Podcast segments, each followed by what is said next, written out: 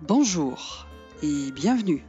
Moi, c'est Muriel, Muriel van der Meulen, et je vous présente Un train peut en cacher un autre, une émission sonore sur la stratégie et le marketing de contenu, produite par We Are Words, l'agence que j'ai fondée et que je co-dirige.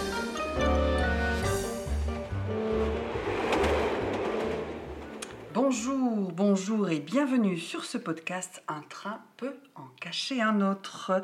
Les mots pour se dire, c'est le titre de ce numéro. Et si aujourd'hui on causait de choses sérieuses, à savoir branding et innovation, marketing et entreprise en création? Dans ce monde hyper connecté, grouillant de consommateurs hyper informés, on sait l'importance capitale pour une entreprise d'exprimer ce qu'elle est et ce en quoi elle croit. Car c'est ce qui fait son essence, c'est ce qui fait l'essence de son branding, c'est ce qui facilite son intégration sur le marché.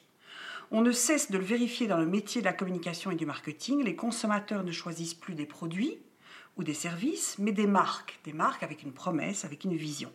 Ce qui impose aux entreprises d'affermir leur identité et de créer des ponts vers leurs clients. C'est ce qu'on appelle la culture de marque.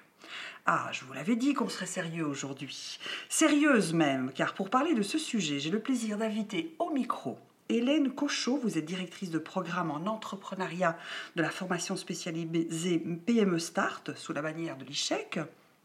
Et vous dirigez depuis plus de deux ans le Start Lab ICHEC, programme réservé celui-là aux étudiants et jeunes diplômés porteur d'un projet d'entreprise. Bonjour Hélène. Bonjour Muriel.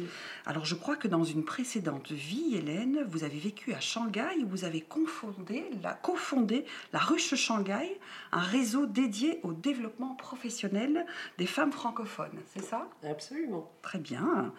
Sarah Tillens. Bonjour Sarah. Bonjour Muriel. Vous êtes chargée de communication chez Innovatech depuis 11 ans, mais vous nous assurez sur LinkedIn que vous avez toujours la forme le matin Innovatech, c'est le coach des innovateurs. Vous accompagnez les entreprises wallonnes dans le monde obscur de l'innovation technologique, selon vos propres termes encore. Sarah, vous avez récemment pris une année de pause pour faire un tour du monde. Est-ce que vous êtes passée par Shanghai? Alors non, je ne suis pas passée par Shanghai, mais, euh, mais j'envisage pour le prochain tour du monde. Ça ne m'étonne pas de vous. Passons aux choses sérieuses, donc je l'ai promis. Question 1. Hélène, vous connaissez peut-être Brian Solis, sociologue, expert du digital, leader d'opinion assez réputé. Il écrit de nombreux ouvrages consacrés aux effets produits par les nouveaux médias sur le marketing. Et il dit notamment L'innovation n'est pas toujours en premier lieu une affaire de technologie. En général même, c'est plutôt une question de perspective, la capacité à penser les choses autrement. J'ai choisi cette citation car sur le site internet du Start Lab Ishek, il est écrit à l'attention des étudiants ou jeunes diplômés, ce qui compte d'abord et avant tout, c'est d'être habité par ton projet entrepreneurial et de t'être mis en action. Est-ce qu'il y a un lien entre ces deux citations, avoir de la perspective d'un côté, être habité par son projet? Alors, je, voudrais d'abord préciser euh, une chose avant de répondre à ta question, c'est que euh, la, première motivation des jeunes étudiants qui se lancent dans un projet euh, entrepreneurial, c'est vraiment d'essayer d'avoir un impact, de donner du sens. C'est ça qui vient remplir leur désir d'entreprendre. Du coup, on a rarement des idées extrêmement novatrices. Parce que ce qui les pousse à entreprendre, c'est vraiment de, de, de, de, se projeter dans quelque chose dans lequel ils ont l'impression d'avoir un impact. Donc, souvent, c'est des choses qu'ils connaissent et dans lesquelles ils se disent Ah, ben, je vais pouvoir évoluer de façon un petit peu différente ou, faire, euh, euh, ou, proposer quelque chose euh, qui, qui, sera à ma sauce et qui répondra à mes besoins. D'accord. Voilà, ça, c'est leur, leur, première, c'est leur première motivation. Du coup, euh, ben, qu'est-ce qui se passe? Il se passe que euh, on, doit, euh, on, doit leur faire comprendre que ben, c'est pas très grave si leur idée elle existe déjà, parce qu'en fait une idée c'est quelque chose qui se met en action et qu'à partir du moment où on la met en action, eh ben, elle devient unique. Et donc on doit travailler l'unicité de leur idée en fonction du sens qu'ils y mettent dedans et de la clarification de ce sens pour qu'elle devienne réellement on va dire, novatrice. D'accord. Ok. Est-ce que je réponds pour autant à ta question? Oui, ça répond à la question au sens où effectivement, même si au démarrage, c'est pas de l'innovant, euh, c'est plus quelque chose qui répond à leurs besoins. Néanmoins, c'est en euh, agissant ce projet-là et en leur demandant de trouver quand même une perspective, ce que dit Brian mmh, de dire donc c'est pas l'innovation qui compte, c'est avoir la perspective. Et celle-là, ils apprennent à l'avoir, j'imagine, avec vous, avec le coaching, avec la formation qu'ils ont. Absolument. Ok. Absolument. Et du coup, ce qui est important pour nous, c'est de leur faire comprendre que leur idée, il faut qu'ils la partagent, parce que c'est en la partageant qu'ils vont se rendre compte de la façon dont ils peuvent l'enrichir, notamment par rapport à ce que eux ils y amènent. D'accord. Voilà. je vois bien. Alors ça, ça me fait penser, euh, Sarah, dans euh, votre podcast Innover en Wallonie, euh, la première édition que vous avez réalisée avec votre directeur, qui évoquait le besoin ou qui invitait les entreprises à très vite mettre leur innovation sur le marché, sans doute pour avoir aussi ce retour, pour partager justement leur innovation. Ouais, c'est vraiment une tendance qu'on voit dans, dans les structures qui peuvent accompagner les innovations, c'est de plus en plus dire aller directement sur le marché, récolter les, les avis des clients pour modifier euh, au plus vite et ne pas... Euh, parce que oui, parfois on voit des gens qui développent pendant un an, deux ans et ils arrivent à au super euh, petit diamant bien parfait. Et en fait, ben, finalement, les gens ne veulent pas acheter de diamants. Euh, Bien parfait. Voilà, ils voulaient euh, une simple pierre. Et donc, ils auraient pu le demander directement. En gros, c'est un peu ça. Donc, allez voir les clients. Euh, c'est vraiment aussi, finalement, est-ce que vous connaissez vos clients à qui vous allez vendre Est-ce que vous les connaissez?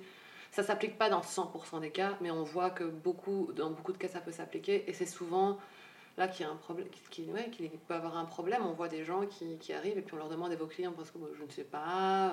Euh. On se dit mais c'est fou, il fallait le demander avant. Oui. Mais donc on n'est pas loin non plus, se dire que le jeune diplômé ou l'étudiant qui lui-même a son idée, il pense en faire quelque chose et certainement c'est un besoin qui est d'abord pour lui, ou c'est effectivement l'entreprise qui va développer euh, dans sa caverne de Platon son truc, son diamant, sans s'être effectivement préoccupé de savoir si ça allait rencontrer un public. Alors dans cette première édition du podcast, vous disiez aussi avec votre directeur que donc un des conseils, vous avez demandé les top 3 des conseils euh, à votre directeur. Un des conseils, c'était donc intégrer rapidement votre innovation. Et le troisième conseil, il a quand même concédé à vous le donner celui-là, c'était la communication. C'est quand même pas mal, il était gentil. je pense que c'est parce que je l'ai interviewé. Voilà, c'est ça, il s'est dit, je vais parler d'elle. Hein. on va lui parler d'elle.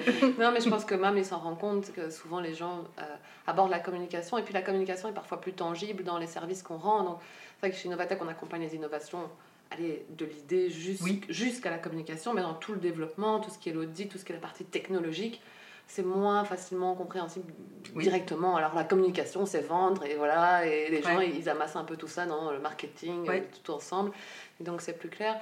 Mais, euh, mais oui, c'est certain que c'est euh, un des, c'est ce pourquoi on vient souvent facilement nous contacter chez Innovatech, même si c'est une petite partie des services qu'on rend. Oui. Et, euh, et, oui, communiquer, bah, c'est bien beau d'innover, mais moi je le dis tout le temps, si, si on innove et que ça ne se vend pas, enfin, on a inventé dans ces cas-là. Innover, pour moi, c'est rencontrer son marché. Oui, et de nouveau la communication pour mieux prédire ce que le client veut, pour mieux comprendre et interpréter aussi ce que le client veut de, de l'innovation. Ça fait partie aussi de cette communication, j'imagine. Oui, oui, vraiment. C'est euh, à partir du moment où on se dit je veux innover, c'est je veux vendre mon produit, je veux vendre mon idée, et si je veux la vendre, il me faut des clients, et si j'ai des clients, ben, il faut euh, pouvoir euh, avoir une relation avec eux. Euh, Après, ça reste quand même difficile, alors qu'on le voit dans les entreprises, on va dire, qui existent déjà, dans les entreprises avec une innovation, et encore plus peut-être, et c'est ça ma question Hélène, chez les jeunes diplômés ou chez les étudiants, se vendre et avoir ce storytelling et cette capacité effectivement à rencontrer le client, sa promesse, sa proposition de valeur, c'est un exercice compliqué, non? Est-ce que c'est plus compliqué quand on est, quand on est jeune, qu'on est étudiant, qu'on est... Ah, c'est une certitude. Et c'est bien pour ça que, euh, enfin, nous, au Start Lab on, on se dit qu'on est d'abord développeur de porteurs avant de développer des projets. Parce que très souvent, ils, sont en pleine quête d'eux-mêmes et donc ils doivent d'abord être au clair avec qui ils sont. Donc je ne vais pas dire que le premier travail est, de, de, démêler la, la, pelote de laine, mais au fond, c'est quoi mes motivations, c'est quoi les valeurs que je porte, pourquoi est-ce que je porte celle-là, comment est-ce qu'elles font sens avec mon projet? Parce que très souvent, leur projet et, les valeurs de leur projet sont très très proches d'eux. Oui. Il y a un tout petit pas entre les deux. Et donc, tant qu'ils n'ont pas fait ce travail sur eux-mêmes, c'est vraiment encore plus compliqué de le mettre dans leur projet. Est-ce qu'ils le font volontiers ou ils sont surpris, étonnés au départ que ça fait partie Alors, ils sont, très souvent, ils sont surpris, étonnés. Euh, après, ceux qui sont, enfin, qui sont vraiment en quête, ils prennent le pas tout de suite. Et, on ils voient, et on voit directement l'intérêt, et ils se prennent au jeu. Et en fait, euh, ça, vient éclairer des tas de cases qui, qui demandaient juste à être illuminées. Donc c'est un travail passionnant. Parce que c'est au-delà de, au -delà du projet, c'est des personnes qui sont... oui, enfin, en découverte de leur potentiel aussi. Oui, c'est ça. Et, puis, qui ont une fibre d'entrepreneur sans doute également. Oui, tout à fait.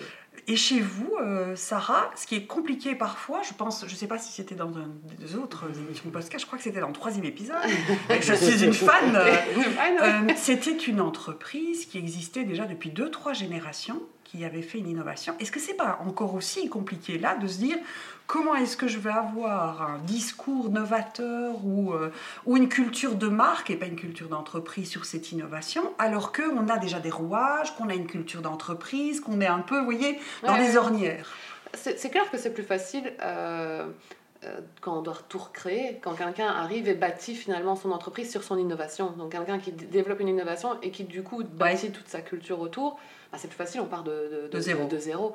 Maintenant, il y a les avantages aussi, les inconvénients dans chaque cas. Quelqu'un qui a une société qui existe depuis plusieurs, de plusieurs années, plusieurs décennies peut-être, a cette force aussi de, cette entreprise qui existe depuis autant de temps, à cette valeur déjà qui sont là, à cette crédibilité. Et donc on va pouvoir se bâtir là-dessus, peut-être dans le storytelling aussi, sur toute cette histoire, ce vécu.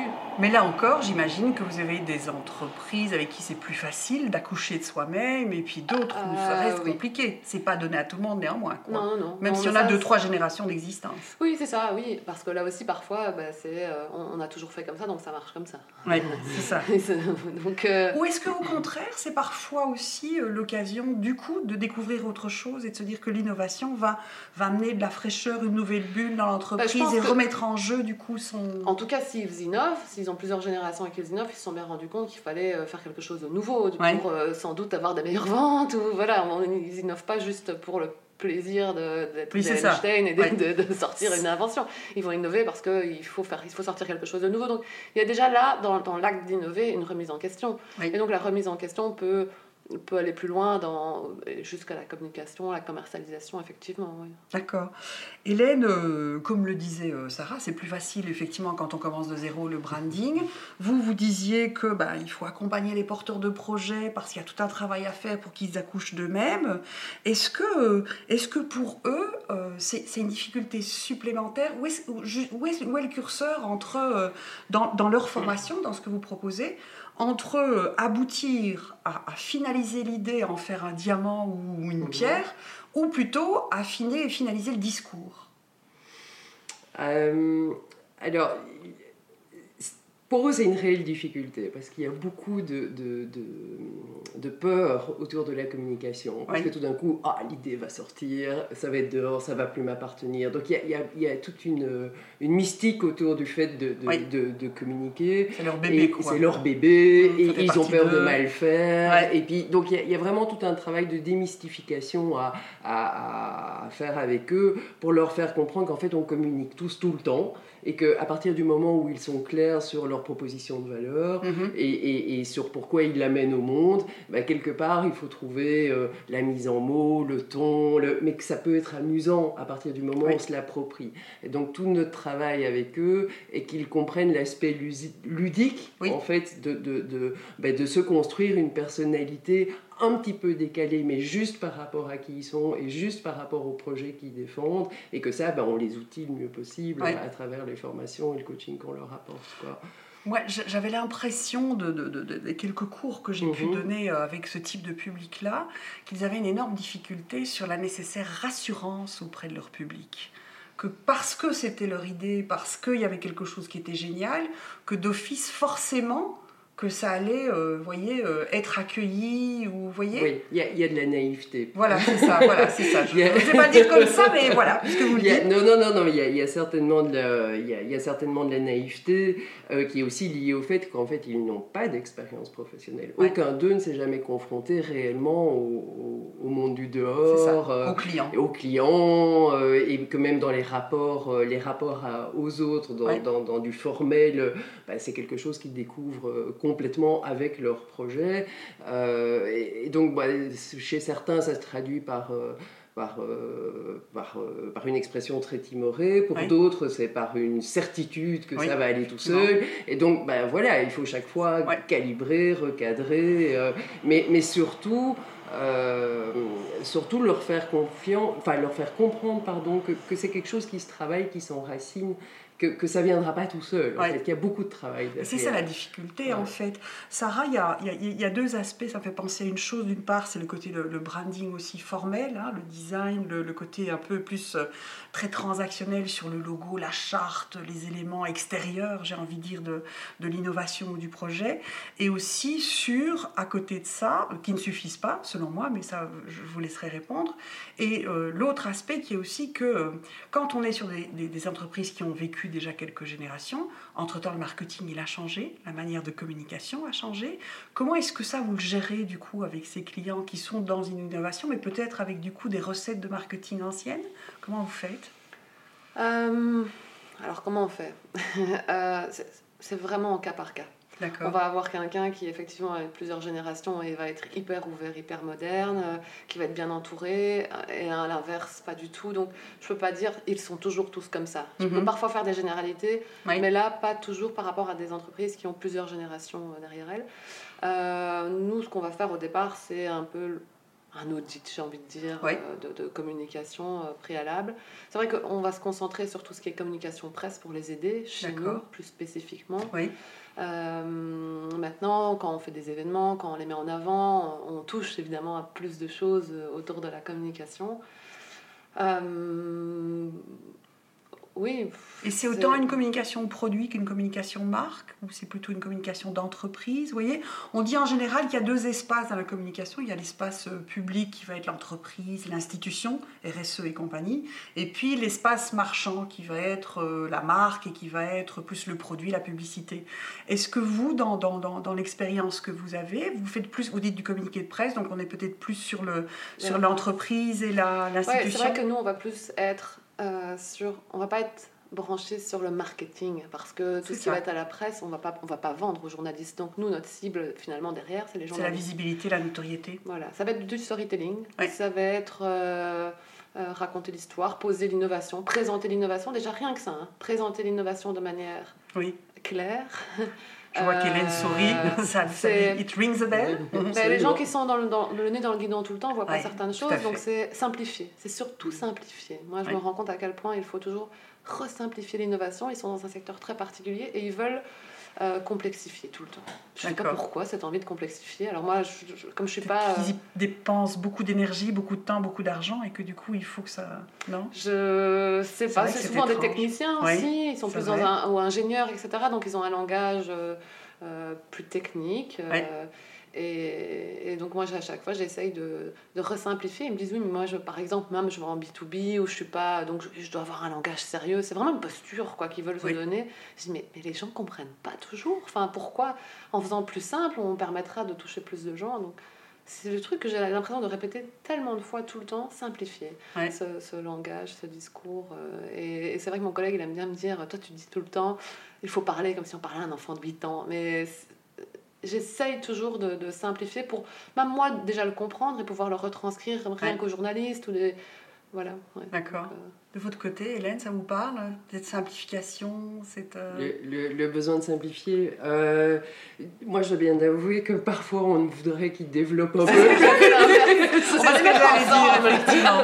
J'ai eu l'impression que c'est le contraire chez vous. Oui, c'est ça. Si vous pouvez développer. Un étoffer, ça, ça aiderait quand même le propos. Oui, c'est intéressant hein, de voir que du coup, on est tout à fait dans, dans une autre dynamique, c'est vrai.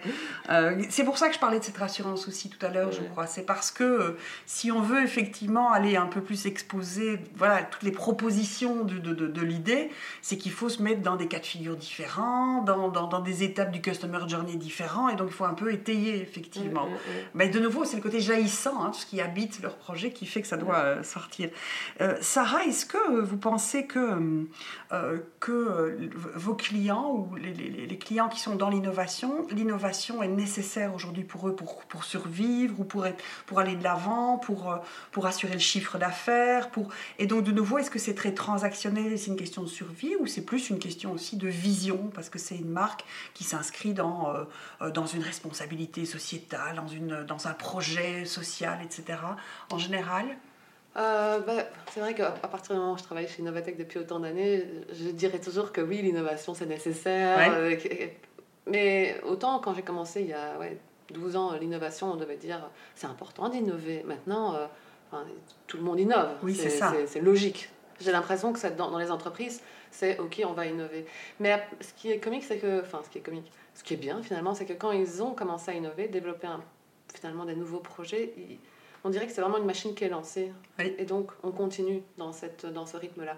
Alors, est-ce qu'il faut innover? Oui. Est-ce que les entreprises innovent toutes? Oui. Maintenant, à des degrés différents. Des fois, on a des vraies innovations technologiques. Des fois, on a juste pas des nouvelles gammes de produits qui sont pas des innovations technologiques. Ça, ça c'est pas l'innovation à ce moment-là. C'est juste rester en phase avec les besoins d'un public ou avec euh, une chaîne de valeur, la concurrence, etc. Oui, mais oui, je pense que les entreprises euh, doivent se démarquer, donc il faut se démarquer aussi. Après, bien sûr, il y en a qui vont rester avec, euh, je, voyais tantôt euh, du tabasco.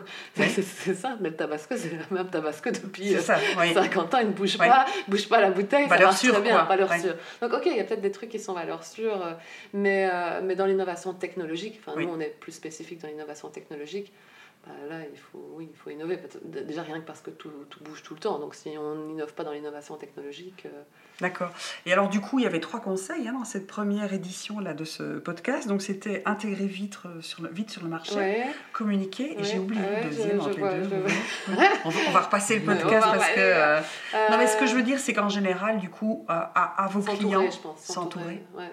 Vous parliez de réseautage tout à l'heure avant de commencer le podcast. Vous parliez de votre événement là qui a eu lieu il y a quelques jours. Vous parliez c'était un bon outil de networking aussi. C'est cet entourage-là aussi? Ça, c'est quelque chose que je remarque de plus en plus. Euh, alors, c'est pas comme si le réseautage n'avait jamais fonctionné, mais c'est comique. Si je dois faire, il y a toujours des cycles un peu dans tout.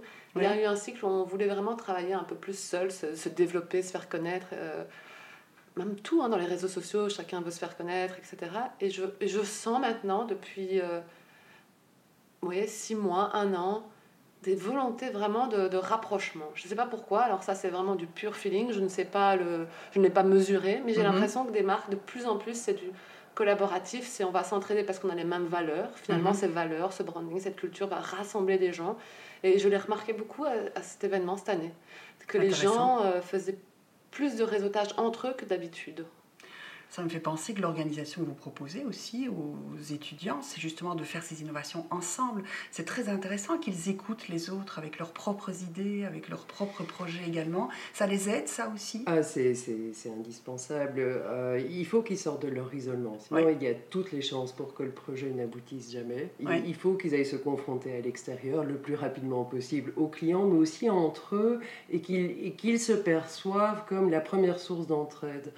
Euh, d'abord dans le, enfin, au sein du Start est leur, première, leur premier cocon, mais après ça, notre mission, c'est de les pousser le plus possible vers l'extérieur pour qu'ils aillent se confronter aux autres, mais qu'ils aillent enrichir leur projet. Et je pense que euh, c'est une, une dynamique dont ils perçoivent très vite euh, l'apport concret que ça a pour eux en tant que personnes, pour leur projet, et, et, qui, est, qui, est, absolument vertueuse. Quoi. Donc, euh, en plus, c'est une, une, génération qui est très connectée oui. et, et, qui a euh, besoin d'avoir un lien concret de sortir de l'échange euh, réseautage, d'être vraiment dans le lien et dans le partage. Et donc, dans notre méthodologie euh, d'accompagnement, l'entraide et euh, l'appropriation des outils d'intelligence collective sont, sont vraiment mobilisés le plus possible parce que parce qu'on est vraiment convaincu que, ben, que c'est une clé qui, qui, leur permettront enfin, c'est une clé qui leur permettra de, de, euh, de, enfin, voilà, de, de, gagner en compétences, de, faire évoluer leur projet. mais, mais que ça, s'ils l'ont, s'ils l'ont, enfin, s'ils, le comprennent et qu'ils parviennent à le pratiquer, ils l'auront pour toute leur vie. Oui, c'est ça. Et que, comme je disais, on est quand même fort sur le développement de de personnes. Euh, c'est vraiment important pour nous qu'ils le comprennent et qu'ils le mettent en, en application.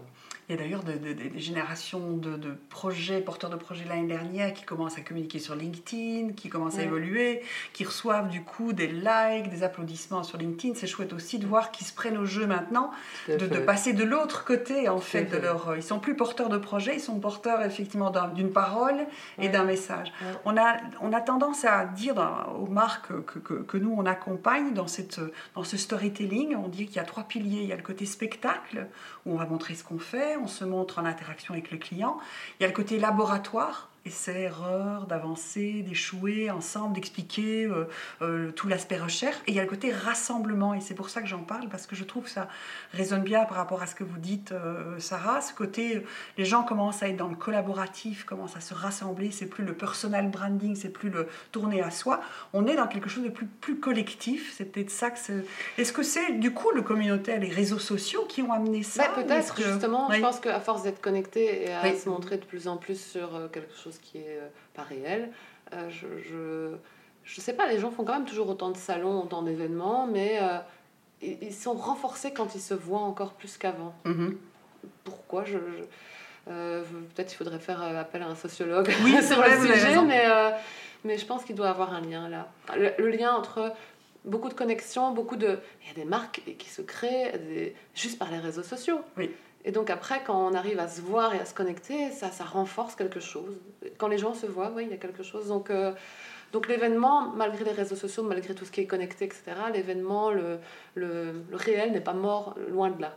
Oui, c'est ça. Oui, puis, puis il donne une énergie aussi. Enfin, moi, je le vois dans les événements qu'on organise, ils sortent de là... Euh, Boostés, quoi. Ils ont envie, ils ont eu une rencontre intéressante. Enfin, il y, a quelque chose comme ça où on touche au réel. Enfin, je sais pas, ça devient plus concret. Mais justement, quand on parle de toucher au réel et d'être concret, euh, est-ce que vous pensez en termes d'outils plus de communication que du coup ces porteurs de projets, euh, ils ont tellement, euh, ils sont nés avec les réseaux sociaux et qu'ils oublient parfois qu'il faudra peut-être aussi un site internet, un communiqué de presse, des outils plus traditionnels, de la newsletter, de l'email?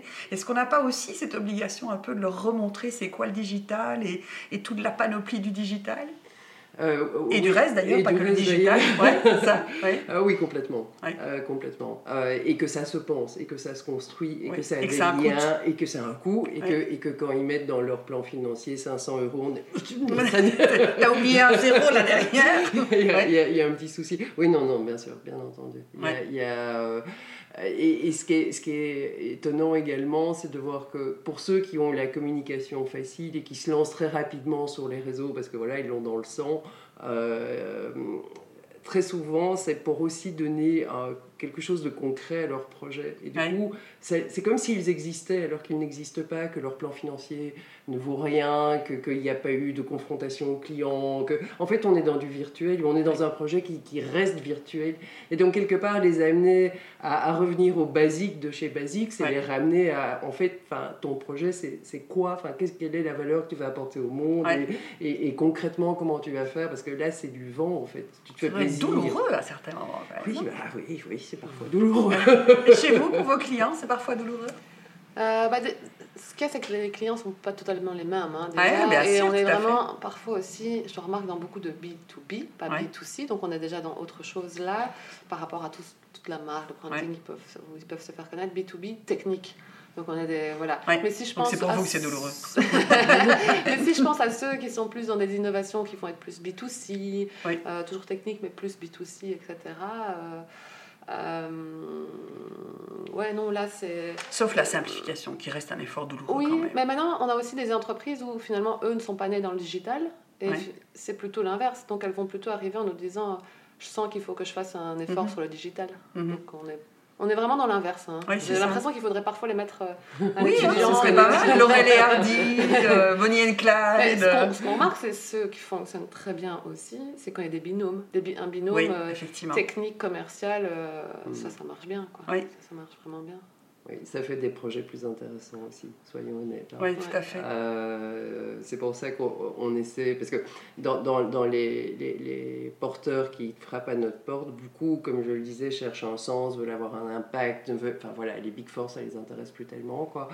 Euh, mais ils n'ont pas spécialement d'idées. Donc tout, enfin, tout le travail, c'est comment est-ce que je peux les mettre en contact avec des jeunes personnes qui ont des idées, mais qui n'ont pas cette fibre entrepreneuriale pour, pour créer quelque chose. Donc, en ce qui nous concerne, il y, a, il y, a, un potentiel avec les CAM qui s'est rapproché de l'ICHEC récemment, et donc on essaye de voir comment on peut, autour d'hackathon, des choses comme ça, faire en sorte qu'ils se rencontrent, qu'ils apprennent à se connaître, à se parler, parce que ça fait du coup des projets plus, plus riches, euh, avec potentiellement plus d'innovation aussi. Tout ça est passionnant, vous ne trouvez pas C'est intéressant. Écoutez, je crois qu'on pourrait encore en parler des heures. Je crois qu'on a dit tout ce qu'il y avait à dire. Je vais reprendre cette euh, citation de Brian Solis pour terminer et euh, nous inviter à réfléchir à ça. Qu'est-ce que c'était qui, qui nous disait notre Brian Solis? Il disait L'innovation n'est pas toujours en premier lieu une affaire de technologie. En général même, c'est plutôt une question de perspective, de la capacité à penser les choses autrement. Et penser les choses autrement, c'est penser, c'est déjà pas mal. Merci beaucoup, Sarah. Merci, Hélène. Merci.